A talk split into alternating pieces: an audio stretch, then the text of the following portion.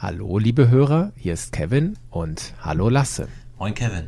Wow, du klingst anders als letztes Mal. Hast du deinen Helm abgenommen etwa? Richtig, ich habe meinen Helm abgenommen. Das Gute ist aber, dass wir uns hier nicht gegenüber sitzen, also kannst du mich hier nicht sehen. Insofern breche ich nicht den Code der Mandalorianer. Stimmt. Ach, jetzt stoßen wir zu weit in die Serie vor. Die Diskussion über die Helme. Das ist ja eigentlich erst Folge, na, drei und Folge vier dann vor allen Dingen. Genau. Ne? Wir wollen ja eigentlich Kapitel 2 besprechen von der Serie The Mandalorian.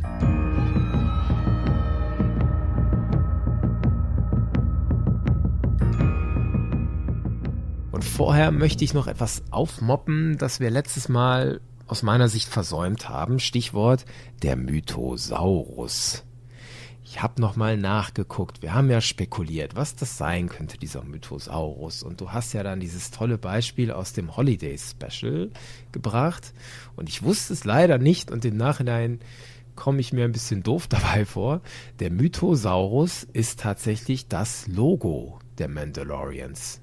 Dieses ah, kleine Symbol, ja. was Boba auf der Schulterplatte hat und was auch auf der Fahne ist, die über Mars Kanatas Castle hängt, das ist der Mythosaurus. Und das ist eine Spezies, die auf dem Planeten Mandalore ursprünglich heimisch war. Und als die ersten Mandalorians, die damals noch Taung hießen, auf diesen Planeten kamen, haben die diese Spezies erstmal ausgerottet, haben gegen die gekämpft. Und weil diese Viecher so groß waren, konnte man aus deren Knochen wohl auch Waffen und sogar Gebäude bauen. Das ist alles allerdings Legendenwissen aus Büchern, die ich persönlich nie in der Hand hatte. Ich habe das jetzt über den einfachen Weg von Wikipedia nachgucken können. Und das ist ja so ein tolles Projekt. Da kann man ja auch gucken, aus welchen Quellen das jeweils kommt. Und unter anderem verifiziert ist das in so wichtigen Nachschlagewerten wie The Complete Star Wars Enzyklopädie. Also das ist alles schon wasserdicht. Und das erste Mal taucht der Mythosaurus auf in einem Marvel-Comic, wenn ich das richtig in Erinnerung habe, der hieß Death in the City of Bone. Halleluja! Also da kann man richtig tief eintauchen in die Legenden über die Mandalorianer, der Mythosaurus. Ich merke schon. Ist denn dieses Zeichen in den Katakomben, wo die Mandalorianer da im Untergrund mhm. leben, haben wir in der ersten Folge gesehen? Da ist ja auch so ein Zeichen aus Beskar nachgebildet, meine ich. Ist das auch ein Mythosaurier oder?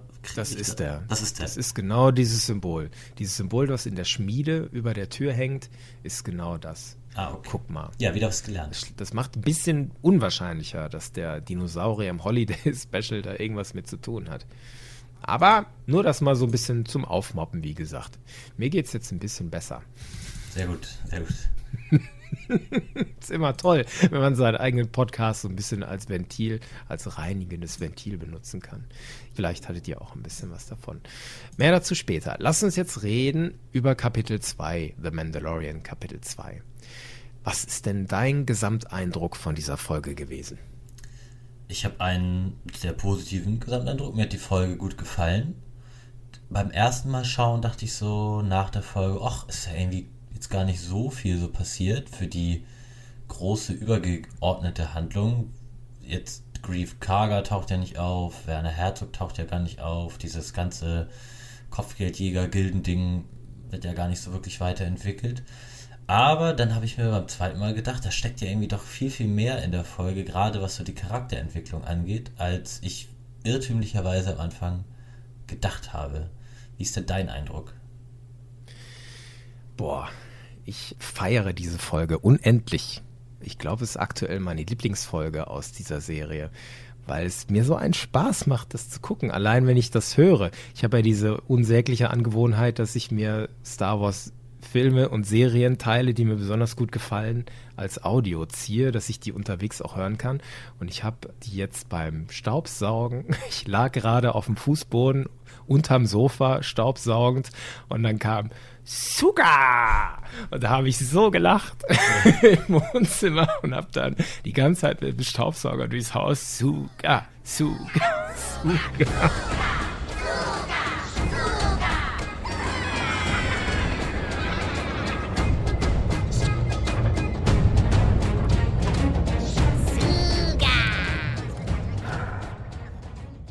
Das ist einfach toll. Also, um von diesem Detail wegzugehen, was mir so viel Spaß macht, grundsätzlich gefällt mir die Folge unglaublich gut. Ich habe selten mich so erlebt, dass ich beim Schauen so durchgegrinst habe, wie bei diesem zweiten Kapitel. Um mich jetzt aber wieder so ein bisschen zu erden. Diese Folge ist unerwartet gewesen für mich. Ich hatte nach diesem ersten Kapitel überhaupt nicht mit so einer Folge gerechnet. Dann habe ich sie erlebt als ernst, aber gleichzeitig lustig. Die Story ist ja, dass der Mando will mit dem Kind weg vom Planeten Avala 7 und muss dabei mehrere Hürden überwinden, sage ich mal. Und das ist dann essentiell für seine Existenz, für die Existenz des Kindes und es geht richtig um Leben und Tod. Und auch um das Selbstverständnis des Mando als Kopfgeldjäger und als Mandalorian. Und wir sehen, wie der Mando und das Kind auch ein richtiges Band knüpfen in dieser Folge. Und dabei, trotz dieses ernsten Themas, aber für mich so lustig mit diesen Javas, mit dem Kind und selbst mit diesem Mudhorn. Richtig schön.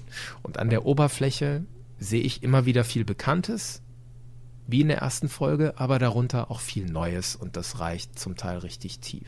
Und gleichzeitig finde ich die Folge sehr fokussiert. Sie ist ja nur 30 Minuten lang, aber mir fehlt da nichts. Ich finde, die haben alles gezeigt, was nötig war in dieser Folge. Ja, ich kann dir da nur zustimmen. Als ich die Javas da gesehen habe, da ging mir irgendwie echt das Herz auf. Das sind ja ganz, ganz alte Bekannte, die wir kennen. Und dieses Gutidi, das ist ja auch so ein... Utidi. Ja, Udi. Das zieht sich ja auch durch ganz, ganz viele Star Wars-Filme.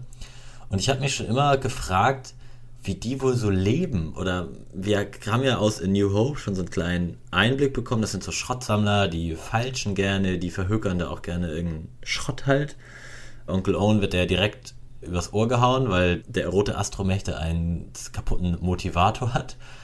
Und The Mandalorian hat ja nun mal das große Privileg, eine Serie zu sein und dadurch ja auch viel mehr Zeit, uns Dinge zu zeigen, die man in so 90 bis 120-minütigen Episodenfilmen halt nicht zeigen kann. Und ich fand das total charmant irgendwie, dass diese Folge so das Schrottsammler-Dasein der Javas so ein bisschen mehr thematisiert hat und dass wir da diesen doch echt charmanten Einblick bekommen haben. Was du eben schon bei deinen Staubsaugen-Tätigkeit angesprochen hast, dieses Zuka, Zuka.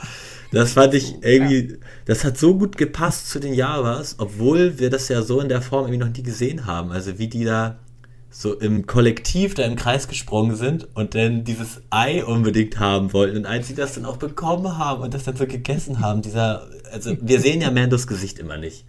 Aber ich bin mir sicher, der hatte da das größte What the hell im Gesicht, was man sich vorstellen kann. Was ich einen Aufstand gemacht habe dafür, dass die so einen kleinen Yummy-Snack haben können, die Kinder hier. genau, das mit dem Ei. Die Javas sind mein Top-Highlight dieser Folge. Ich war überrascht und völlig angetan von dieser Idee. Da steht ein riesiger Sandcrawler auf einmal im Bild und die Javas nehmen das Schiff auseinander von dem Mando. Ich kenne die, genau wie du das gesagt hast, aber ich habe das in dieser Form noch nie gesehen, wie sie dargestellt werden, wie sie dann ihre Festung verteidigen. Das ist ja die klassische Burgbelagerung. Der klettert die Festung hoch, die schmeißen Sachen raus. Fehlte nur noch, dass einer einen Eimer mit Pipi auf ihn ausgeschüttet hätte oder so. Dann Und ich fand es auch so, so, passend, dass die da halt dann Schrott auf ihn werfen. Also was soll ja. die denn sonst machen? Das sind halt Schrottsammler. Wir sehen ja, als Mando da oben dann hochgeklettert ist, die haben auch so leichte Blasterkanonen, die aber scheinbar nicht den allergrößten Schaden anrichten. Aber sie werfen halt Schrott da aus ihrer Crawling Fortress, wie Mando das ja auch nennt. Die Blaster sind ja Ionenblaster, die äh, gegen Roboter extra sind und gegen Mechanisches aller Art und nicht gegen Menschen und andere Wesen. Gegen Han Solo würden die nicht funktionieren, aber gegen den Mando funktionieren der, weil der diese elektrifizierte Rüstung anhat. Allein das, das ist ein Spielzeugtraum. Ja, du kannst dir richtig vorstellen, wie zwei Kinder da mit ihren Figuren sitzen. Der eine hat Boba Fett, der andere hat Java. Du kannst jetzt hier nicht mit meinem Ion Blaster meinen Boba Fett kaputt machen. Der funktioniert gegen den gar nicht. So. Ja. Und hier sehen wir das ausgespielt. Das ist ja. richtig schön. Mich hat auch und noch beim zweiten Mal Ansehen der Folge, habe ich mich daran erinnert, was du bei der letzten Folgenbesprechung gesagt hast, dass The Mandalorian dich auch oft an so einen Computer oder so ein Videospiel erinnert. Und in dieser Folge wurde das so, fand ich auch wieder irgendwie deutlich. Im Grunde war ja nach der letzten Folge die Überlegung von uns beiden, klar, Mendo will zu seinem Auftraggeber zurück und will das Kind abgeben und seine Belohnung dafür zu holen. Jetzt ist allerdings das große Problem, da taucht jetzt so eine kleine Sidequest auf in seinem Story-Verlauf. Denn die Javas schlachten da sein Schiff aus, er braucht die Teile zurück, mit Gewalt kriegt er sie nicht zurück, deshalb muss er diese Sidequest, besorg uns das Ei, annehmen. Und dann endet ja die Folge quasi schon. Daher kann ich auch schon verstehen, dass viele oder in den sozialen Netzwerken haben wir beide auch Meinungen gelesen, dass das eher so eine Lückenfüller-Folge ist. Da muss ich dennoch widersprechen, aber ich sehe schon, wieso man das so denken kann, weil hm. diese Sidequest-Charakter schon sehr deutlich wird, finde ich. Aber ich finde gleichzeitig in dieser Quest die Handlung werden die Charaktere ja durchaus angemessen tief. Die Aufgabe ist ja, Mando hat das Kind und will es vom Planeten wegbringen. Das ist die Ausgangslage dieser Folge und es ist tatsächlich das Ende der Folge ist auch, er schafft es, das Kind vom Planeten wegzubringen. Und dazwischen passieren halt so ein paar Dinge, die Sidequests, wie du gesagt hast. Genau. Das reicht mir an dieser Stelle, weil ich gleichzeitig diese Charakterentwicklung sehe. Wie die genau aussieht, vertiefen wir später wieder. Ne? Ja, unbedingt. Wie der genau wir bleiben noch bei den Highlights. Lass mich gerade noch ergänzen bei den Javas. Ich finde das so schön, wie wir ihre Perspektive mal erleben. Die, wir sehen, wie die stehlen, wie die verhandeln und dabei ist ihnen das Verhandeln wichtiger als die Trauer um ihre eigenen Toten. Ich meine, der Mando desintegriert da ja mehrere und wenige Minuten später setzen sie sich mit dem zusammen dahin und verhandeln, weil es ist in dem Moment für die wichtiger, als um die Toten zu trauern. Das finde ich irgendwie, sage ich mal, interessant. Ja. Und übrigens sehen wir das erste Mal Javas mit roten Augen. Ist dir das aufgefallen? Die Javas auf Tatooine haben gelbe Augen. Ja, stimmt. Und die hier haben und rote. Die haben auch hier so eine eher gräuliche, anthrazitfarbene Klamotte da an, diese, diese Umhänge, die sehen auch anders aus als die auf Tatooine. Die sind da ja eher so bräunlich, rotbräunlich und hier sind die ja so mhm. grau. Trotzdem die Erkenntnis überhaupt erstmal, Javas leben nicht nur auf Tatooine, sondern auch auf anderen Planeten, auf Avala 7 in dem Fall. Und sie haben trotzdem diese massive Ähnlichkeit, allein dadurch, dass sie diesen Sandcrawler haben. Da habe ich viel Kritik gelesen. toll, das ist ja nur kopiert von Tatooine. Ausgerechnet da auch so ein Sandcrawler und so. Hat dich das gestört? Nein, gar nicht. Also ganz im Gegenteil. Ich finde das eher immer wieder toll, wenn man in diesem hochkomplexen Star Wars-Universum mit abertausenden von Alien-Spezien, wenn man da mal so wiederkehrende Elemente sieht, so dass man da ja auch einen Anhaltspunkt hat. Also ich habe mich total gefreut, diesen Sandcrawler zu sehen, den kennen wir aus Episode 4, wo der von Sturmtruppen beschossen ist dann in Episode 2, als Anakin die von Henrik geliebte Schmie Skywalker sucht. Hm. Da haben wir den auch schon gesehen und ich finde das immer total toll und auch irgendwie charmant gemacht von den Machern, dass es diese Elemente gibt, an denen man sich immer wieder bedienen kann und sie dann doch unter einem anderen Aspekt irgendwie beleuchtet werden. Ich fände es auch total mühelos, im Universum zu erklären, warum es auf anderen Wüstenplaneten auch Sandcrawler geben soll. Das ist halt Minenausrüstung, um irgendein Erz abzubauen da oder was weiß ich. Und warum sollte eine Firma das nicht bauen? Und warum sollte eine Firma sich beschränken, das nur an einen Planeten zu verkaufen? Und vielleicht sind es sogar Javas selbst, die das bauen. Und vielleicht haben sie es mitgenommen von Tatooine, wohin auch immer.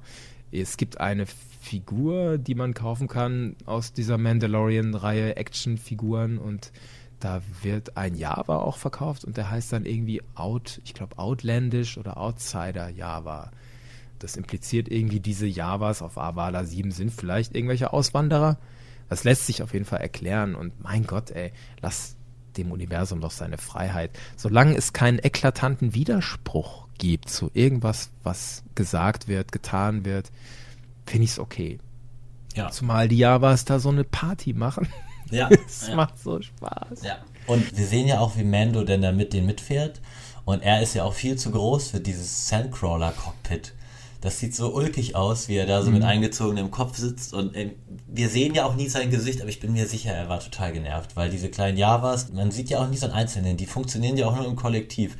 Und dann trötet der eine da in diesen großen Trichter rein und die ganze Meute da ist am Eskalieren. Das sind echt so kleine, gierige Gnome. Ich weiß auch nicht, das ist herrlich. Auch als Quill mit Mando da auf diesem Schlitten, wo denen Blurk da zieht, ankommen, wie die sofort in Panik verfallen und alle drehen da komplett am Teller und durch und dann schauen sie da wieder aus ihren Cheatscharten vom Sandcrawler so raus und oh, das ist echt, ich weiß auch nicht, das sind wie so Kobolde oder, naja, ja, was halt.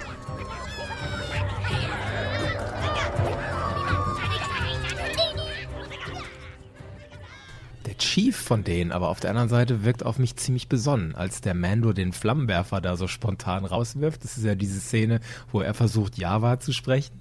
Und der Chief macht sich dann lustig über den, hey, du klingst gar nicht wie ein Java, du klingst wie ein Wookie.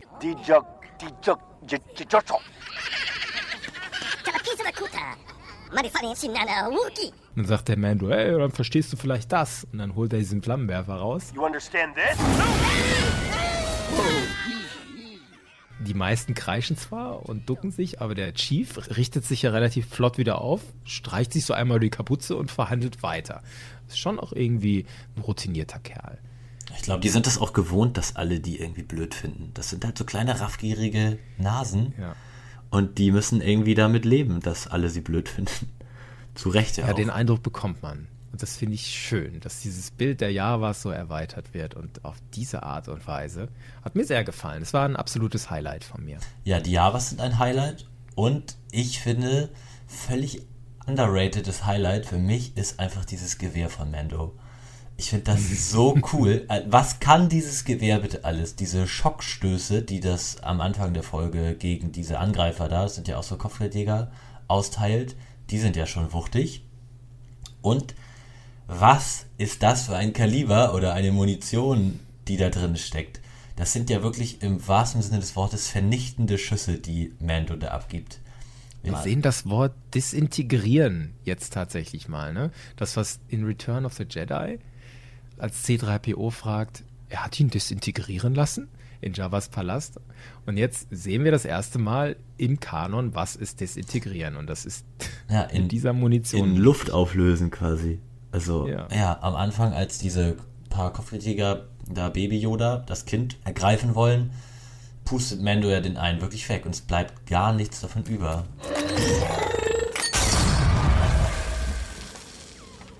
Und genauso schießt er da ja auch ein Java nach dem anderen ab, als er auf dieser Felsklippe liegt und die da sein Schiff ausplündern. Das ist schon echt eine mächtige Wummel, die er dabei hat.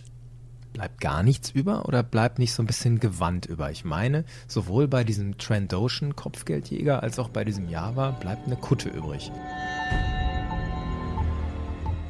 Und sogar der Tracking Forb bei dem Trandoshan. Ja, genau, der Tracking Forb stimmt, der bleibt liegen, aber sonst mhm. habe ich immer nur so, so als wäre so Asche in der Luft, die so langsam ja. zu Boden geht. Das habe ich nur so gesehen, aber so richtig.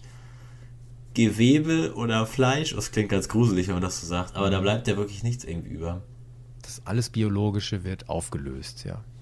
Also krasse Waffe. Das war auch ein Highlight. Heißt das jetzt, dass jeder, man sieht ja im Star Wars-Universum viele Leute, die einen Gürtel umhaben oder selbst die Rebellenpiloten haben an der Schulter so Einlassungen, wo drei so Patronenhülsen drinstecken. Haben die jetzt alle so Desintegrationsmunition dabei? Kann sein, glaube ich aber nicht. Ich schätze eher, das ist so eine Munitionsart, Vielleicht ist sie nicht besonders spezifisch für die Mandalorianer, aber die scheint, glaube ich, schon selten und auch irgendwie wertvoll zu sein, dass nur so heftig gute Krieger wie Mandalorianer die tragen. Wäre so meine Einschätzung. Das würde mich auch wundern, wenn Wedge Antilles diese Art Munition dabei hätte. Ne? Das würde zu dem irgendwie nicht passen. Ja. Wie dieses Gewehr heißt, erfahren wir erst in der vierten Folge in dieser Serie. Aber das ist auf jeden Fall ein Highlight, ja. Hast du noch ein Highlight in der Folge? Ich habe mir auch noch die Javas natürlich aufgeschrieben, die haben wir nun ausgiebig thematisiert. Und ich finde auch dieses Mudhorn oder dieses Fellnashorn, so habe ich das in meinem Kopf immer genannt, gegen das ja Mando dann am Ende kämpfen muss, weil er das Ei haben will. Das fand ich sau cool gemacht irgendwie. Das war cool dargestellt, das war gut animiert. Ich fand diesen Kampf total packend. Die Musik hat das ganz, ganz toll, aber auf eine untypische Star Wars Art wieder untermalt. Dieser Kampf am Ende war definitiv ein Highlight für mich. Das Kind war noch mein Highlight. Ich musste echt überlegen, das Kind oder die Javas mein Top-Highlight. Ich habe das Kind dann auf den zweiten Rang gesetzt. Allein, das wird ja viel häufiger gezeigt, als ich erwartet hätte. Und das fand ich großartig. Ich kann mich nicht satt sehen an diesem Kind bis heute, wenn wir das hier aufnehmen. Gleich in den ersten Bildern dieser Kinderwagen, der da hinter dem Mando her schwebt. Was ist das bitte für ein super Kinderwagen, der offenbar per Bluetooth mit Mandos Handgelenktool verbunden ist? Das finde ich schon kurios. Und so ulkig, so erhaben gleichzeitig, weil er so klein ist und dann ist dieses Kind da drin mit den Glubschaugen und dieses Kind spricht nicht, gibt nur ganz selten diese Kuh-Laute da von sich. Am meisten bewegen sich die Augen und die Ohren und es beobachtet eigentlich nur die ganze Zeit. Und ich finde das so spannend und gleichzeitig skurril, wie der Mendo kämpft da um sein Leben und zum Beispiel gegen das Matthorn, das du gerade angesprochen hast, und das Kind sitzt im Hintergrund und guckt. Es guckt einfach nur, ja. Das ist so absurd. Und dann gab es diesen Aha-Moment am Schluss, als das Matthorn den Mando an den Rand des Todes gebracht hat. Und dann setzt das Kind die Macht ein und stoppt das Matthorn.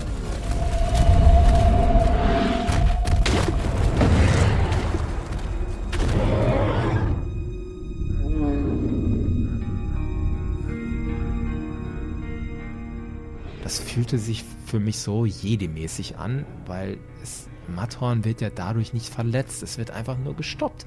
Als wollte das Kind sagen, komm, ey, bitte nicht mehr kämpfen. Lass den in Ruhe. Und ich weiß zu diesem Zeitpunkt noch nicht, und da ist das Faszinierende, wie bewusst oder instinktiv handelt das Kind hier.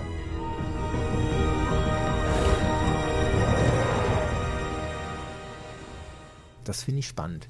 Ja. Und das war die absolute Erkenntnis, dass dieses Yoda-ähnliche Wesen dann tatsächlich auch so wie Yoda die Macht beherrscht. Und das in diesem frühen Stadium. Es ist ja erst 50.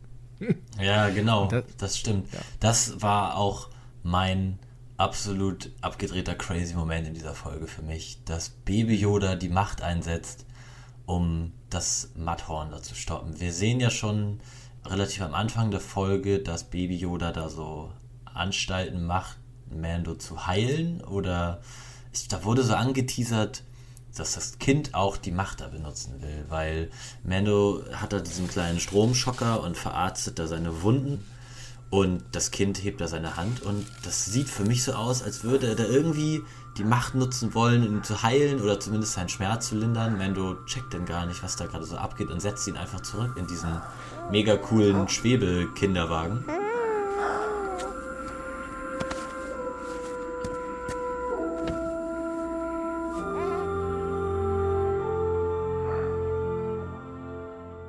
Und ganz am Ende ist es dann echt, echt da wäre ich nie drauf gekommen. Als ich diesen Kampf das erste Mal gesehen habe, da hätte ich nicht gedacht, dass da das Kind irgendwie eingreift. Und vor allem ist dieses Matterhorn ja auch ein ganz schön mächtiges, krasses Vieh, dass Baby Yoda da die Energieleistung hervorbringen kann, den so zu stoppen.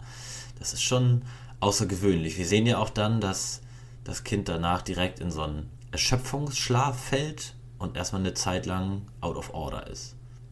Das fand ich auch eine gute Entscheidung, storymäßig zu zeigen. Hier die Macht zu benutzen, ist körperlich anstrengend. Haben wir in The Last Jedi auch gesehen. Luke macht diesen ultimativen Akt der Selbstopferung, die Art, wie er die Macht da einsetzt. Und es tötet ihn letztlich sogar. Ne? Es erschöpft ihn so sehr, dass er stirbt. Und das haben wir hier aufgegriffen an dieser Stelle, weil das Kind ist danach erschöpft. Fand ich eine gute Cross-Referenz. Ja, ich habe mich da auch gefragt, ob diese Yoda-Spezies, die ja keinen Namen hat, die scheinen ja alle sehr machtbegabt zu sein. Wir kennen ja mittlerweile drei, die der Spezies angehören. Wir kennen Yoda, wir kennen Yaddle und wir kennen nun das Kind. Die sind ja alle sehr machtbegabt. Da habe ich mich nur gefragt, sie sind ja so geboren mit dieser Machtfähigkeit, oder? Weil Baby Yoda wird ja in den 50 Jahren wahrscheinlich keinen Lehrmeister gehabt haben. Das scheint ja auch noch so ein Kleinkind zu sein. Das ist ja gar nicht empfänglich für sowas, oder? Wie waren deine Gedanken dazu? Das ist offen. Wir wissen halt einfach viel zu wenig über diese Spezies, um da irgendwas Fundiertes zu sagen. Es ist so, wie du gesagt hast, wir haben drei bekannte Exemplare dieser Spezies und alle drei können das. Und wie häufig die wirklich vorkommen und wie viel Prozent von denen letztlich machtaffin sind, wissen wir nicht. Bisher haben wir allen Grund zur Annahme, jeder von denen kann das. Und vielleicht ist es ja ein Grund, warum wer auch immer das Kind eigentlich wirklich haben will, Grief Karga arbeitet ja im Auftrag des Werner Herzog Charakters und was der mit dem Kind will Ob er das gleiche will wie dieser Dr. Pershing, wissen wir ja zu diesem Zeitpunkt nicht. Und warum eigentlich? Ahnen die, dass das Kind die Macht hat? Hoffen die es? Wissen sie es genau? Das wird wahrscheinlich alles noch aufgeklärt. Später fragt ja Quill auch nochmal Mando, was genau ist da passiert? Erklär mir das nochmal. Und Mando ja. sagt dann, dass er das selber nicht genau versteht oder dass er darauf gerade keine Antwort hat. Ich weiß den genauen Wortlaut gerade nicht mehr. Aber da habe ich mich dann gefragt, sowohl Quill als auch Mando scheinen ja gar keine Kenntnisse darüber zu haben, dass es sowas wie die Macht oder Machtnutzer in der Galaxis gibt. Weil wenn sie davon schon mal Geschichten gehört hätten oder das schon mal gesehen hätten in ihrem Leben, dann könnten sie ja diese Aktion von dem Kind irgendwie zuordnen, oder? Also so telekinetische Fähigkeiten da einzusetzen, das ist ja nicht irgendwie, was man ständig im Star Wars-Universum da zu sehen bekommt. Das denke ich auch. Und ich frage mich, A, wie lösen die das auf? B, passt das zusammen? Also die Situation ist die, die machen sich auf dem Weg zurück zu Quills Lager und Quill fragt, Tell me again what happened, I still don't understand it. Und die Antwort vom Mando war dann, Neither do I. Also heißt das jetzt, dass er es wirklich nicht versteht oder dass er nur nicht alle Aspekte daran versteht?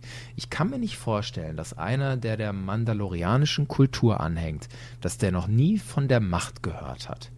Selbst in den Legenden ist ja diese Kultur sehr ausführlich dargestellt. Von den Anfängen 7000 Jahre vor der Schlacht von Yavin bis weit danach, bis in die Zeit der Kinder von Han und Leia und dem neuen Jedi-Orden ist diese Kultur ja erzählt, durcherzählt. Und im Kanon gibt es auch genug Anspielungen. Und gemeinsam haben die jeweils, die Mandalorianer haben sich zu irgendeinem Punkt mit den Sith verbündet und gegen die Jedi gekämpft. Und die ganze Kultur, die Rüstung ist ja darauf ausgelegt, Jedi abzuwehren, also gegen machtaffine Charaktere zu kämpfen. Dieses Seil am Handgelenk ist ja so eine Art Force-Pull nachempfunden, wenn man so will. Und jemand, der diese Kultur kennt, dem so wichtig ist, sich in diese Kultur einzuarbeiten, der sollte es nicht wissen, was die Macht ist. Das glaube ich jetzt irgendwie nicht. Und ich kann mir vorstellen, dass er das vielleicht weiß, der Mandalorianer an der Stelle, dass es die Macht gibt, aber er begreift vielleicht nicht, was es jetzt bedeutet. Heißt das jetzt, die Jedi kommen zurück oder die Sith kommen zurück. Ist das gut oder ist das schlecht für meinen Stamm? Muss ich meinen Stamm gegen das Kind verteidigen oder habe ich noch eine Chance, auf dieses Kind einzuwirken, dass es gut ist für meinen Stamm? Das könnte ich mir vorstellen, hatten die Schreiber da im Sinn. Dass ja. der Quill die Macht nicht kennt, finde ich nachvollziehbar. Genau, das dachte ich mir auch. Und dass Mando davon gar keine Ahnung hat, das halte ich auch für unwahrscheinlich. Obwohl ja die Zeitspanne, seitdem Jedi in einem organisierten Orden und in großer Zahl in der Galaxis vertreten ist, ja mittlerweile schon recht groß ist. Also in Episode 3 passiert die Order 66, der Jedi-Orden wird zerstört, die überwiegende Anzahl der Jedi wird ausgelöscht und dann vergehen 19 Jahre, bis in New Hope einsetzt. Zwischen In New Hope und Empire Strikes Back sind es dann nochmal drei Jahre, dann sind es ich glaube, nochmal ein Jahr bis Return of the Jedi und The Mandalorian spielt fünf Jahre nach Return of the Jedi. Also da sind schon über zwei Jahrzehnte an Zeit vergangen, seitdem die Jedi in der Galaxis präsent sind. Richtig. Ich glaube trotzdem, dass so die Geschichten über die Jedi, die haben ja nun auch vorher Jahrhunderte, wenn nicht sogar Jahrtausende Frieden und Sicherheit in der Galaxis gewahrt diese lange Historie lässt sich ja nicht durch zwei Jahrzehnte völlig in Vergessenheit geraten in der Galaxis. Also die Geschichten werden ja irgendwie weiterleben und dementsprechend bin ich mir eigentlich sicher, dass Mando da irgendwie schon mal was von weiß. Ob er da nun auch erkannt hat, dass Baby Yoda da auch wirklich so die Macht genutzt hat, bin ich mir jetzt nicht so ganz sicher. Wobei das ja eigentlich auch sehr offensichtlich war. Dieses Matthorn, das war ja wirklich auch über der Erdoberfläche, schwebte das ja so, dass ja, hätte der ja eigentlich mitkriegen müssen. Aber vielleicht wollte er Quill da auch nichts drüber von so sagen, weil du hast ja selber gerade gesagt, wir wissen ja aus den Legenden, dass die Mandalorians im Krieg waren gegen die Jedi. Oder ist es sogar Kanon? Teils, teils. Wir haben ja diese Geschichte in Rebels. Das ist sozusagen die Kanon-Version der Geschichte der Mandalorians. Da gibt es so einen Rückblick auf den ersten Mandalorianer, der machtaffin war und in den Jedi-Orden aufgenommen wurde. Der hieß auch Whistler mit Nachnamen. Und der hat sich ja dann losgesagt von den Jedi und hat sozusagen seinen eigenen Kult angeführt dann auf Mandalore. Und es ist anzunehmen, dass die auch gegen Jedi gekämpft haben an irgendeiner Stelle. Aber so kanonisch erzählt, dann ausführlich, wüsste ich nicht. Ja, ja das war mein völliger crazy Moment. Das Kind setzt die Macht gegen das Mudhorn ein. Was war denn dein völliger abgedrehter Moment in dieser Folge? Die Sandcrawler-Szene fand ich super abgedreht. Haben wir schon ausführlich drüber geredet. Dann fand ich auch diese Videogame-Aspekte, die du angesprochen hast, abgedreht. Das hat sich echt bestätigt. Mit dieser, wir sind auf einer Escort-Mission und dann gibt es dieses Suka-Side-Quest. Das fand ich abgedreht. Und ich fand emotional sehr stark den Quill für mich persönlich noch. Der wurde für mich noch besser als in der ersten Folge, noch viel greifbarer. Dieser Satz, I've worked a lifetime to be free of servitude. I could use a crew member of your ability, and I can pay handsomely. I am honored, but I have worked a lifetime to finally be free of servitude. Da stelle ich mir vor, dass der als Mechaniker gearbeitet hat, vielleicht für die Republik, vielleicht für das Imperium, vielleicht für was ganz anderes wie die Minengilde oder so. Vielleicht war er sogar auf Cloud City. Und dadurch kriegt dieses I have spoken noch mehr Gewicht für mich. Ich habe es hier nicht nötig, mich auf irgendwelche Diskussionen einzulassen. Das habe ich hinter mir. Wir machen das jetzt so, wie ich will. Und dadurch wird Quill für mich ein Mentor und du merkst richtig, jedes Wort ist überlegt und gesetzt und hat auch Gewicht. Dieses Zitat von ihm, Javas steal, they don't destroy. Das ist so, Punkt, ein Satz und der sitzt ja. Ja. Und belehrend. Ja, stimmt. Und eine persönliche Sache möchte ich da erzählen, warum ich den Charakter noch so super authentisch finde. Ich kannte jemanden, der war genau wie Quill. Das ist mir in dieser zweiten Folge so bewusst geworden. In dem Moment, wie der Quill, als der Mandalorian zurückkommt, völlig niedergeprügelt, sucht er Zuflucht beim Quill um Hilfe. Und da steht der Quill oben auf so einem Turm und repariert da was.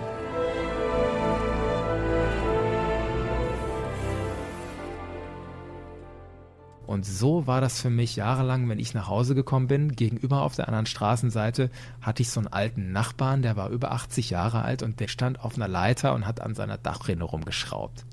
Der war auch wie Quill. Klein, graue Haare, so ein bisschen knorziges Gesicht und der ist sogar genauso gelaufen wie der Quill. Der hatte nämlich immer Knieschmerzen und wenn du guckst, wie der Quill läuft, du siehst richtig, wie dem das Knie wehtut, diesem alten Kerl. Ja, richtig.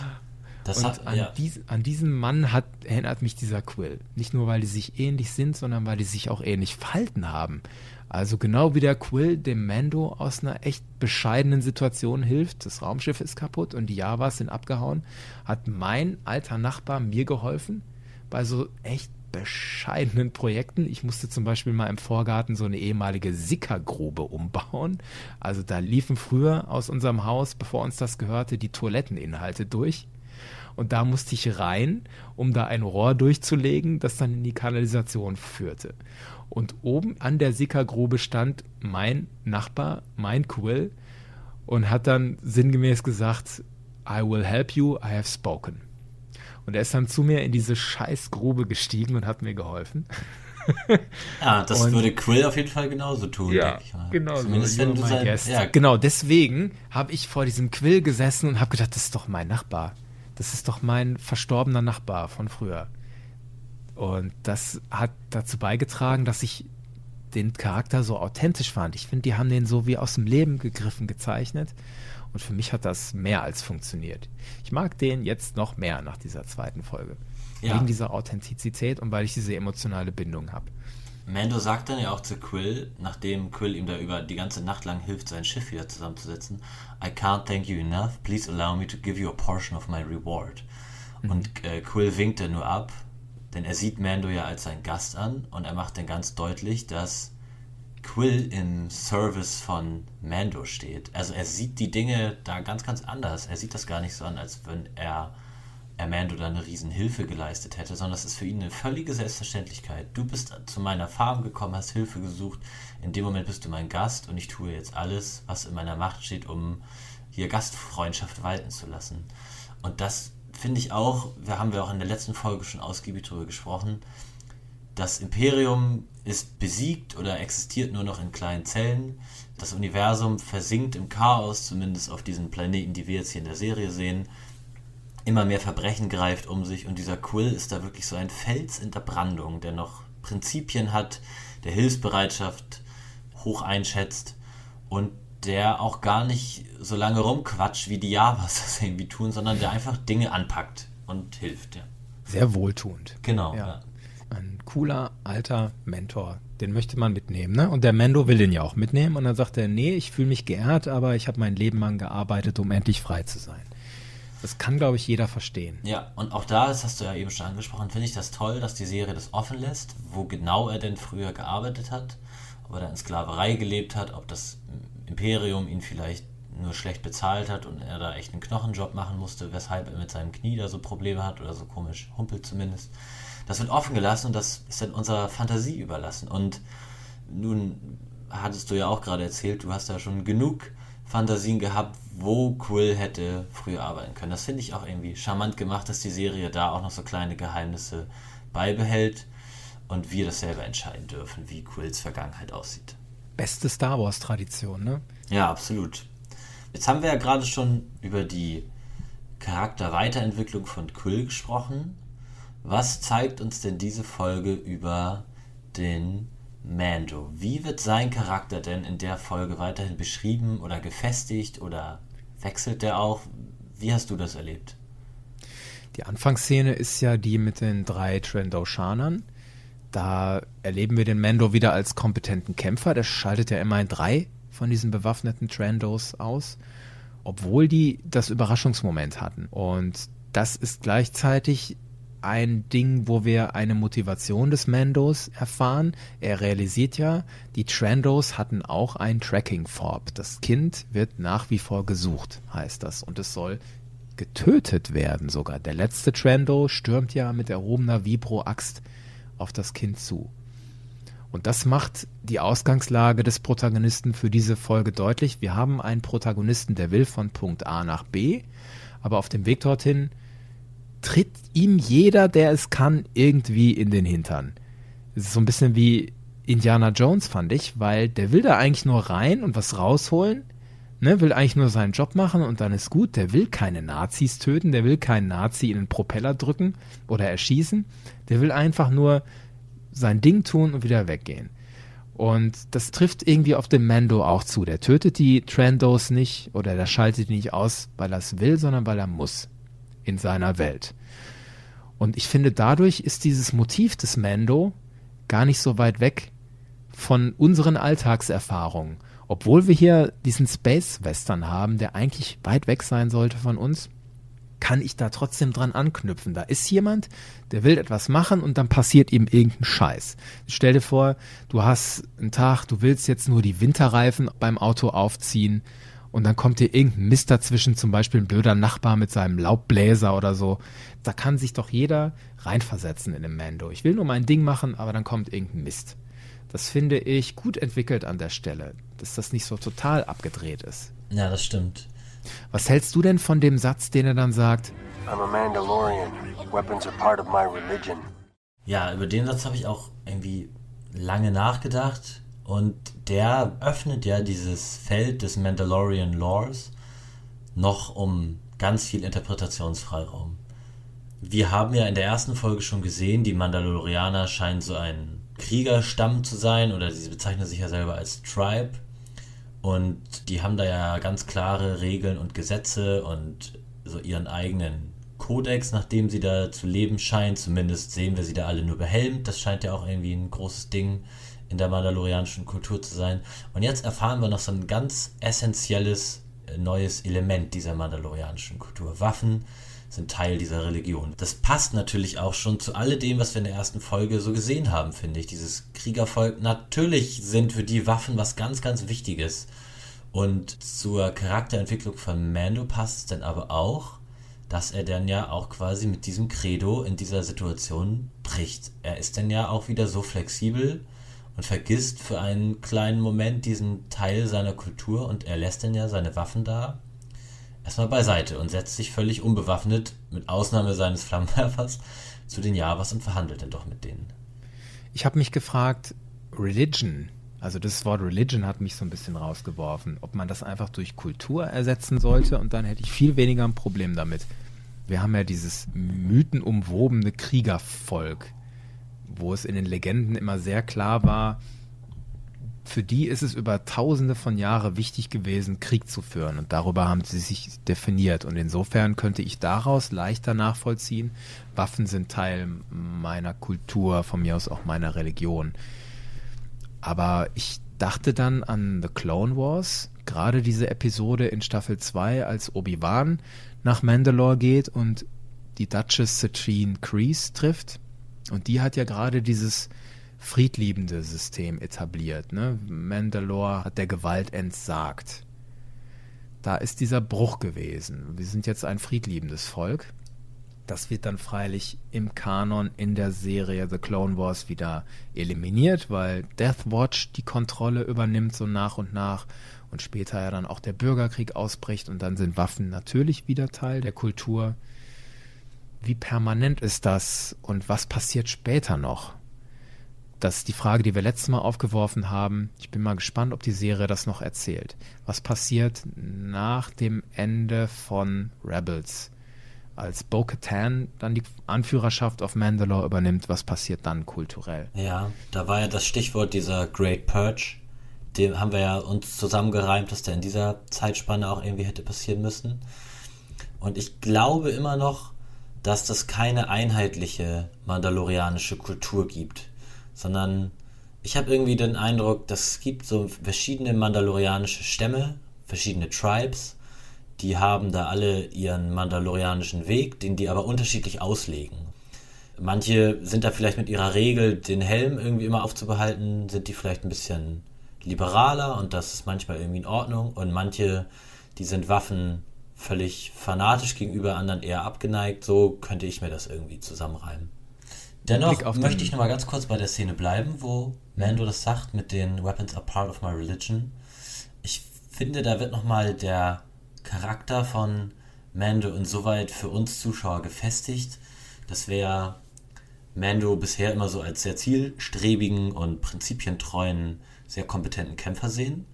Und dieser Weg des Mandalors scheint ja auch zu sein, ich bin immer ehrlich, ich bin rechtschaffend und ich verfolge mein Ziel, koste es, was es wolle. Und wir sehen dann ja auch, dass Mando nichts als pure Verachtung gegenüber allen unehrenhaften Tätigkeiten, wie zum Beispiel Diebstahl, den ja die Javas da begehen, entgegenbringt. Er äußert seine Verachtung dann in wirklich komplett skrupelloser Gewalt, indem er sie ja desintegriert mit seinem Gewehr.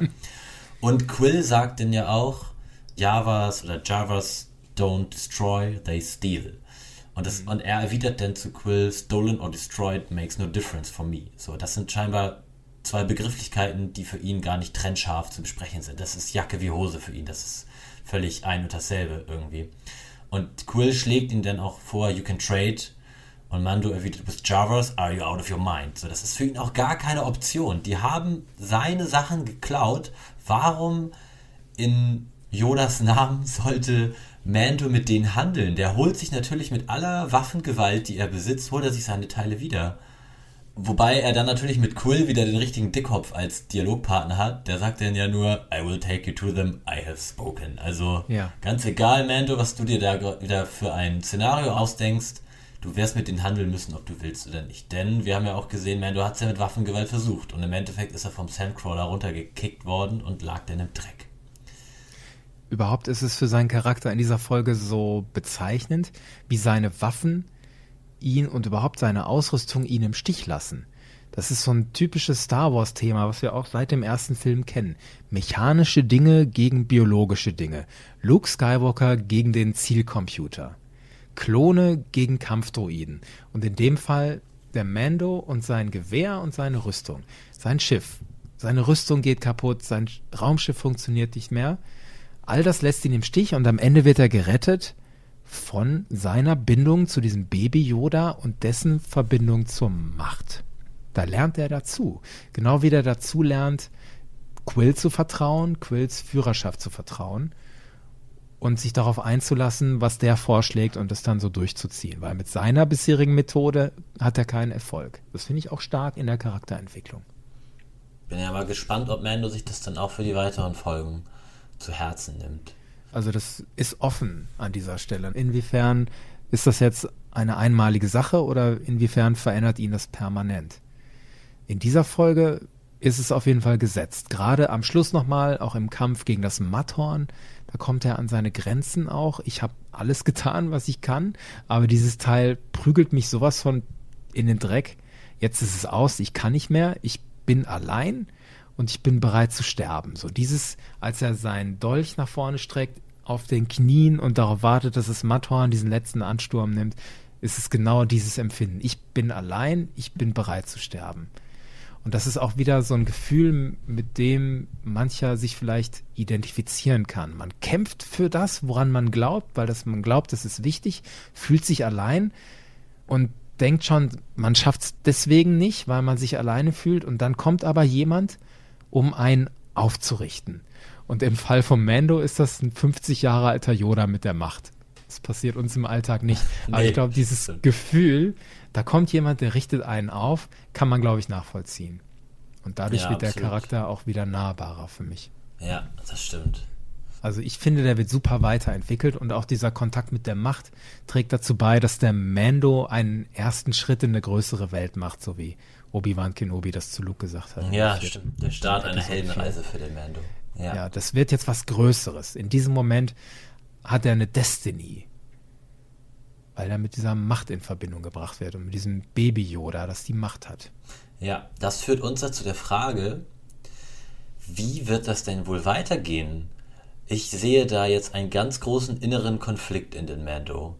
Denn wir wissen auch aus der ersten Folge ja besonders, das ist ein ganz professioneller Kopfgeldjäger. Der führt jeden Auftrag ganz zielsicher und pflichtbewusst aus. Dieser blaue Kollege da in der ersten Folge, den er da am Anfang in Carbonit einfriert, der bietet ihm ja auch ein Schiff und Credits und hast du nicht gesehen.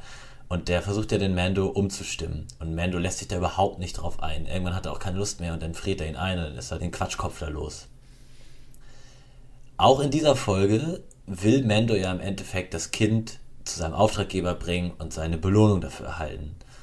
Nun hat sich ja aber im Laufe dieser Folge, und das ist auch so mein großes Gegenargument gegen die Zweifler dieser Folge, die behaupten, die Folge hätte nun ja irgendwie für die Storyline so nicht wirklich viel beigetragen. Nun hat diese Folge ja wirklich eine ganz starke Bindung zwischen Mando und dem Kind gezeigt und etabliert und dass da ganz viel passiert ist zwischen den beiden.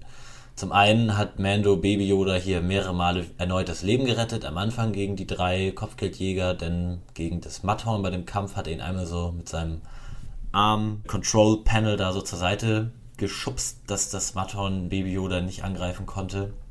Und dann sehen wir aber auch, dass Baby Yoda Mando ja scheinbar heilen wollte und am Ende rettet Baby Yoda dann ja durch diesen spektakulären Machteingriff das Leben. Und mhm. wir wissen ja nun auch, dass Mando auch ein sehr dankbarer Mandalorianer ist. Er bietet dann ja sogar auch Quill an, ihn handsomely zu bezahlen, bietet ihm Platz auf seinem Schiff an, wobei Mando ja eigentlich ein totaler Einzelkämpfer zu sein scheint. Aber da zeigt er sich sehr anerkennt und dankbar. Und jetzt stellt sich da für mich die Frage, das sind ja zwei ganz elementare Charaktereigenschaften von Mando, die jetzt in den Konflikt geraten. Einerseits ist er ein Kopfgeldjäger, der seinen Auftrag beenden will. Andererseits hat er diesem Baby Yoda nun echt sein Leben zu verdanken. Wie wird er sich da entscheiden? Das ist echt, da, boah, das ist eine ganz, ganz heftigen Konflikt, sehe ich da. So habe ich mich nach dem ersten Mal gucken dieser Folge auch gefühlt was mache ich denn jetzt mit dem, ne, wenn ich der Mando wäre? Welche Seite in mir ist stärker, der Kopfgeldjäger oder der, der diese Bindung zu diesem Kind aufbaut? Zumal ja auch der Auftraggeber, Werner Herzog, ja auch nicht den Eindruck vermittelt hat, dass der sich rührend und liebend um Baby Yoda kümmern wollen würde. Also wer diese Quest jetzt, er bringt Baby Yoda zurück zu seiner Familie, wo der in Glück und Frieden leben kann, dann wäre der Konflikt ja noch nicht so stark. Aber Werner Herzog scheint ja ein ganz undurchsichtiger Typ zu sein und dieser Dr. Pershing, wer weiß, was der für Experimente mit Baby Yoda vorhat. Es wird sehr, sehr spannend in der nächsten Folge, glaube ich. Wir wissen es ja schon, wir haben es schon gesehen, die Folgen, die danach kommen, aber wir versuchen uns ja reinzuversetzen in diese Cook-Erfahrung, wie geht uns das in dieser zweiten Folge und mit dem Wissen, ja, was wir genau. in dieser zweiten Folge erleben, zu reden hier. Trotzdem wollen wir das transparent machen an der Stelle. Wir haben das schon gesehen. Ja, richtig. Aber ich habe jetzt so retrospektiv ja. wiedergegeben, wie ich mich nach der zweiten Folge gefühlt habe, ohne dass genau. ich die dritte gekannt ja. habe. Apropos Entscheidungen. Die Regieentscheidungen in dieser Folge. Wir haben ja diese klare Entscheidung, wir legen den Fokus auf Mando und auf Yoda. Hat das für dich funktioniert? Ja, das hat für mich sehr, sehr gut funktioniert.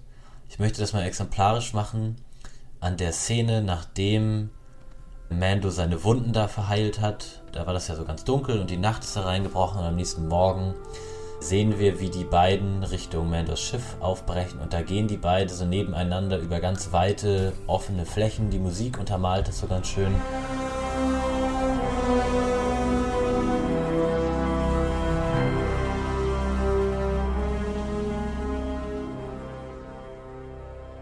Und es ist ja oft so ein Trick von Filmemachern, dass wenn der Protagonist in einer ganz weiten und offenen Naturgewalten gezeigt wird, wird so ein Gefühl von Einsamkeit für den Zuschauer suggeriert.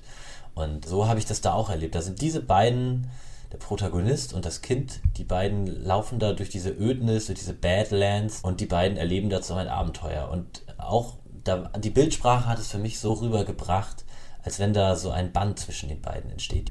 Also ich finde das auch erzählerisch stark. Vor allen Dingen, weil dadurch, dass wir immer nur die Perspektive des Mando und des Yoda-Babys sehen, wissen wir auch immer nur, was die wissen.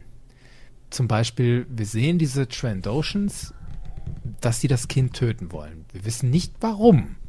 Also es gibt keine Szene, die dann rausgeht in einen Raum, wo Werner Herzog oder Grief Karger oder wer auch immer mit den Trandos sitzt und die beauftragt. Jetzt geht mal dahin und tötet das Kind. Nee, das sehen wir nicht.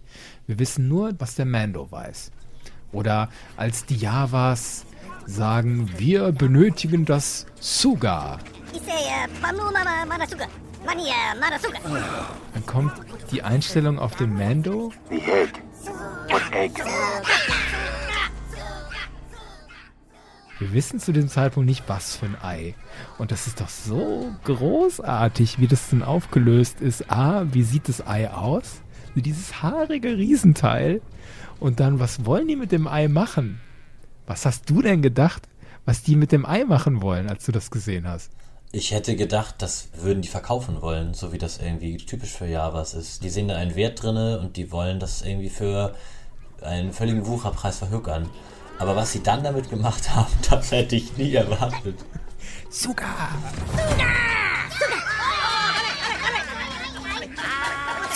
Chop!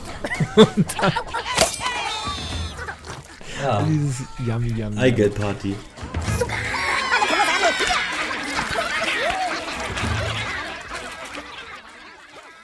Ja, das, was du da angesprochen hast gerade, das vermittelt ja auch eine Verbundenheit zwischen dem Zuschauer und dem Protagonisten. Wir haben nur die mhm. Informationen, die der Protagonist auch hat in der Serie und wir versetzen uns permanent in seine Lage und identifizieren uns ja ganz oft auch mit ihnen. Also als die Javas da sein Schiff zerlegt haben, dachte ich auch, diese kleinen, raffgierigen Nasen da. Gut, dass er die da wegpustet, habe ich nur gedacht. Das geschieht ihnen recht. Geschafft wird das ja auch durch die Kameraführung. Also die Kamera ist wieder oft hinter, über oder neben dem Kopf, entweder des Mandos oder des Kindes. Und wir sehen auch dadurch dann sehr stark aus dieser Perspektive, was beobachtet derjenige. Und bei dem Kind, die Kamera hält ja dann auch oft frontal auf das Kind drauf und wir sehen dann die Reaktion, wie es auf das Beobachtete reagiert. Das könnte ich mir auch stundenlang angucken. Ja, das ist auch so ein ganz großer Humorpluspunkt, finde ich. Mando macht da, die, macht da so ein paar Leute fertig und wie die Ohren auf und ab und der Kopf links und rechts und diese Mimik, es ist einfach so großartig. Als Daddy Javas abknallt, sehe ich im Hintergrund das Kind und hab so das Gefühl, das findet das super. das macht einmal so, guck, mal, wie schön, da fliegt was in die Luft. Hui. Der Regisseur Rick Famujiva heißt er. Bitte einmal Applaus für Ja. diese Regieleistung. Epic, Epic so klar. Also wirklich hat, gut. Hat er gut gemacht. Es wurde ja viel diskutiert über die Regisseure hinterher. Das war ja dieser übliche soziale Netzwerk-Hass. Boah, das ist ein Schwarzer, der kann das nicht. Und in der nächsten Folge führt äh, Deborah Chow Regie, eine Frau. Und in der Folge danach führt die Tochter von Ron Howard, das ist der Regisseur von Solo, führt Regie. Also ziemlich bunte Truppe, die da Regie führt. Ja, in der ersten Folge genau. war es ja Dave Filoni. Und bis jetzt muss ich sagen, klasse. Ja, weiter so. Taika Waititi soll auch noch Regie führen für einige Folgen, habe ich gelesen. Muss ich die irgendwo erkennen oder den? Was ist Äh, das? Ist Ta- das? Entschuldigung, Ta- ich kenne mich nicht ja. aus. Taika Waititi ist der Regisseur von Thor, Tag der Entscheidung oder Thor Ragnarök heißt der im Original. Das ist einer von den Marvel-Filmen. Und das ist jetzt im Grunde gar nicht so der Rede wird, aber dieser Thor-Film war sehr, sehr humoristisch. Ich fand den nicht so richtig gut. Ich fand das zu albern, zu abgedreht und zu wenig ernsthaft, aber der hat eine riesige Fanbase und das ist auch alles völlig in Ordnung. So, mir muss das nicht gefallen. ja, Das ist auch eine, ein ganz anderes Thema. Aber dieser Taika Waititi ist zurzeit halt sehr dafür bekannt und wird auch dafür gefeiert, dass er Filme mit ganz viel Witz und ganz viel Humor macht.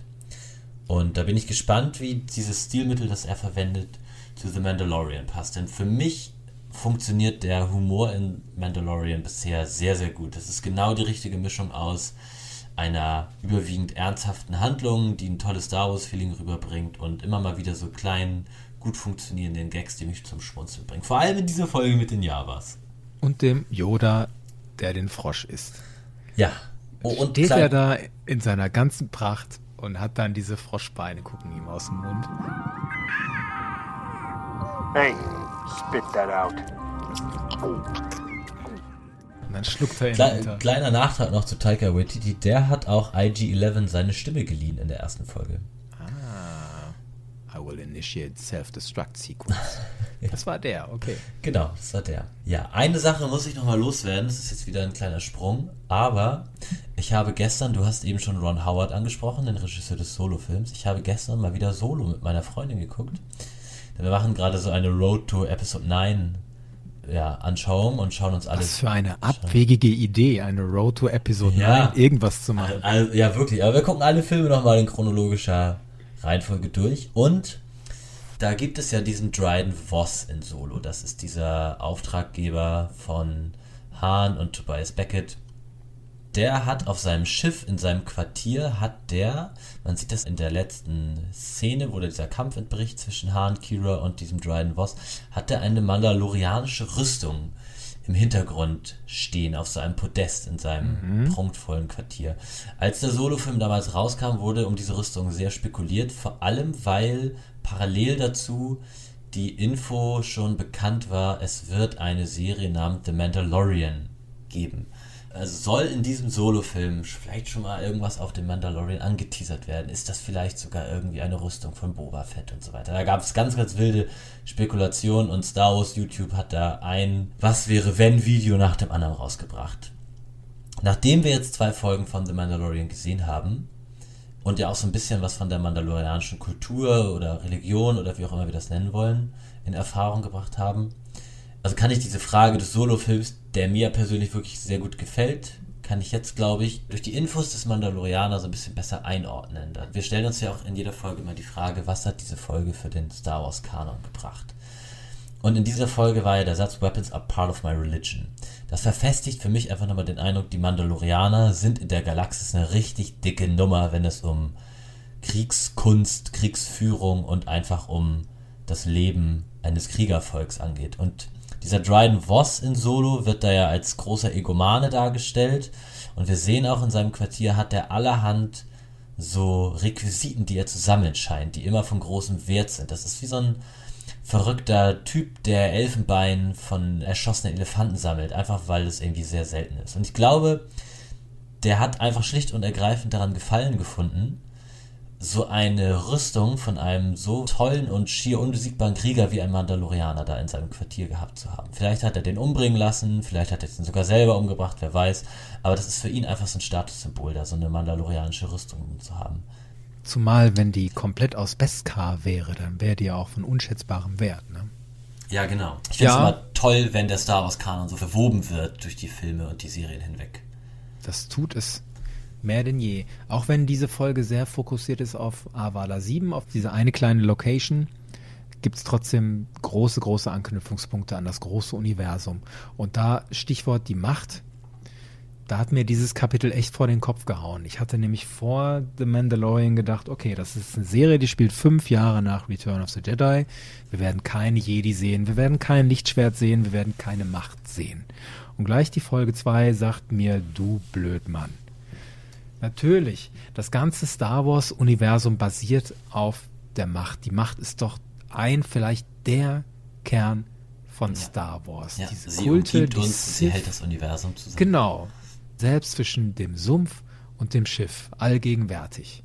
Wie konnte ich das nicht sehen, dass es trotzdem da ist in diesem Universum und es kann immer mal wieder an die Oberfläche kommen, so wie in dieser Folge. Und ich bin sehr froh, Kevin, dass sei da nicht so hart zu dir. Ich hätte das auch nie erwartet. Wie konnte ich? Es, bei der Serienankündigung, wir kriegen da eine Serie über einen mandalorianischen Kopfgeldjäger, da habe ich auch gedacht, da wird die Macht irgendwie keinen großen Einfluss Ja, das ist ja haben. schon ein Geschenk genug, ja, eine Serie über einen mandalorianischen Kopfgeldjäger. Und dann jetzt auch noch so eine Prise Macht da rein. Dadurch wird es noch magischer für mich. Ja, es tut mir echt leid für all die Hörenden, die uns hier zuhören, dass wir beide irgendwie nie so richtig in der Diskussion oder ein Streitgespräch bekommen. Wir feiern diese Serie einfach nur so völlig abnormal hier ab, aber es, was sollen wir auch anders sagen? Die Serie ist so großartig. Diese, auch diese zweite Folge war so toll. Bis jetzt. Genau, wir haben ja gerade alles so abgefeiert. Gibt es irgendeinen Kritikpunkt in dieser Folge für dich? Ich habe mir tatsächlich was aufgeschrieben unter dem Stichwort Kritik. Das ist jetzt echt so, ich habe einen kleinen Schnittfehler gefunden. Das ist so lächerlich, dass ich das überhaupt erwähne. Nur um zu zeigen, dass ich durchaus kritikfähig bin in all meiner Begeisterung. Als der Mando seine Wunde versorgt, streckt ja das Kind den Arm nach ihm aus. Und dann kommt ein Schnitt und dann sieht man in der nächsten Totale, wie das Kind da steht, aber eben nicht mehr den Arm ausgestreckt hat, sondern beide Arme sind am Körper. Ein klassischer Schnittfehler Ah. der schlecht geplant war. Ja. So.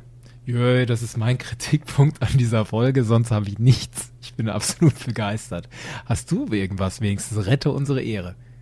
Ja, ich habe eigentlich auch nicht so wirklich, außer den gleichen Kritikpunkt, den wir am Ende der letzten Folge hatten. Mir fehlt immer noch die Frauenpower in der Serie.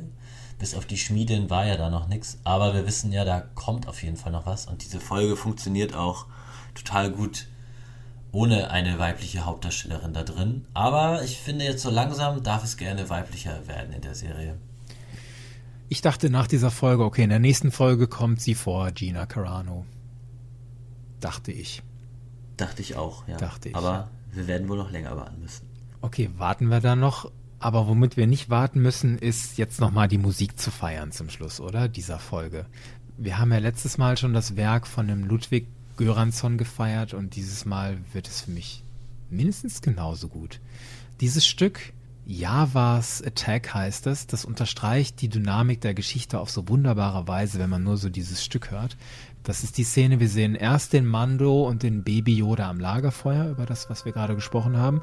Die Musik ist dann noch ruhig, romantisch fast schon und dann wird sie kraftvoll pompös, als wir sehen, wie die beiden dann im Sonnenaufgang durch die Wüste laufen.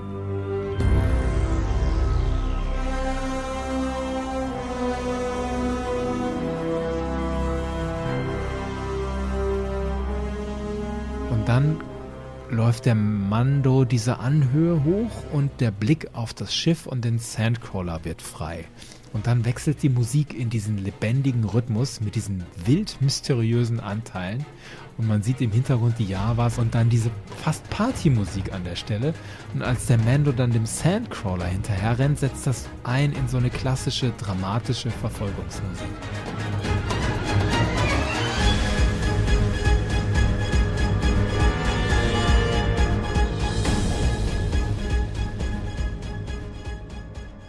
Allein dieses Stück Javas Attack ist ganz große Kunst und zeigt die Bandbreite dieses Künstlers, was der alles drauf hat. Könnte ich mir immer wieder anhören. Der ist wirklich großartig, der Künstler. Mir ist der besonders aufgefallen bei der Szene in dem Kampf gegen das Matthorn. Da war die Musik wieder so unfassbar präsent für mich, weil sie halt auch wieder so Star Wars untypisch waren. Wir sehen den Mando, wie er den Sandcrawler verlässt und auf dem Weg zu dieser Höhle ist, wo das Mudhorn drinne lebt. Und da setzen im Hintergrund wieder so Trommeln ein, das klingt so sehr nach kriegerischen Trommeln. Und dann setzt auch wieder diese Flöte ein, die das Thema des Mandalorianers immer wieder aufspielen lässt.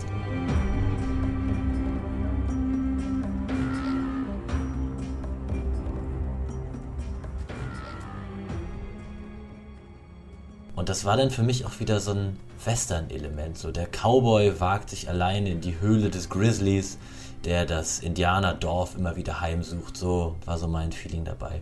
Und als Mando dann gegen das Mudhorn kämpft, klingt die Musik für mich wie so ein Holzlöffel, der auf einem Waschbrett längs klötert. So klang das für mich. Das war auch wieder so ein Western-Element irgendwie. Wenn man so an so Outlaws oder Cowboys irgendwie denken, wie die Musik im Western gemacht haben. Da gab es auch immer irgendeinen Typ an der Geige, der rumgefiedelt hat. Dann gab es auch immer einen, so einen, jemand, der an so einem Waschbrett rumgeschrabbelt hat und so. So klang das auch Aber heftig. Synthesizer verstärkt an der Stelle. Genau, und ne? dann setzt auch wieder dieser Synthesizer ein. Und das war auch also ein Kampf, der in Star Wars immer sehr orchestral irgendwie gezeigt wird. Und in diesem Fall war das so elektronisch und dann dieses Waschbrett, es war auf gar keinen Fall ein Waschbrett, aber für mich klang es so, ich habe es damit assoziiert. Und dann ist ja dieser Moment, wo das Kind das Matterhorn mit der Macht hochhebt. Und da habe ich einfach erwartet, jetzt muss doch das Force-Theme eingeblendet werden oder zumindest das Thema von Yoda wird bestimmt eingeblendet. Aber es kam wieder diese Flötenmusik. Es kam wieder das Thema des Mandalorianers. Ein bisschen abgeändert, aber das Thema der Serie wurde wieder eingeblendet. Das fand ich dann noch irgendwie so cool. Wir sehen zwar Elemente, die wir kennen, aber die Musik macht ganz deutlich, das hier ist eine ganz, ganz andere Geschichte. Hier geht es nicht um eine epische Heldenreise, sondern es geht hier halt um diesen mandalorianischen Kopfgeldjäger.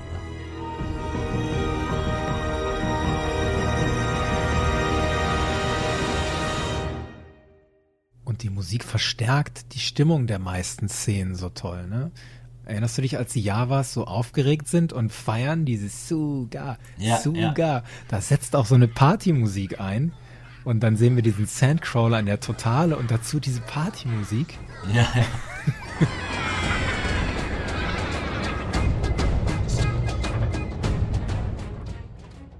Richtig schön. Also Hut ab vor Ludwig Göransson. Definitiv, Ludwig. Macht er gut. Lasse. Kevin. Noch letzte Worte zu The Mandalorian Kapitel 2. Ich würde, wenn ich könnte, so, so gerne mal bei einer Suka Java Party dabei sein. also ich bin viel zu groß für dieses Sandcrawler Cockpit. Bitte dann unter freiem Himmel. Aber mich interessiert einfach, wie dieses Pelzei wohl da drin schmeckt. Wahrscheinlich schmeckt es ganz furchtbar.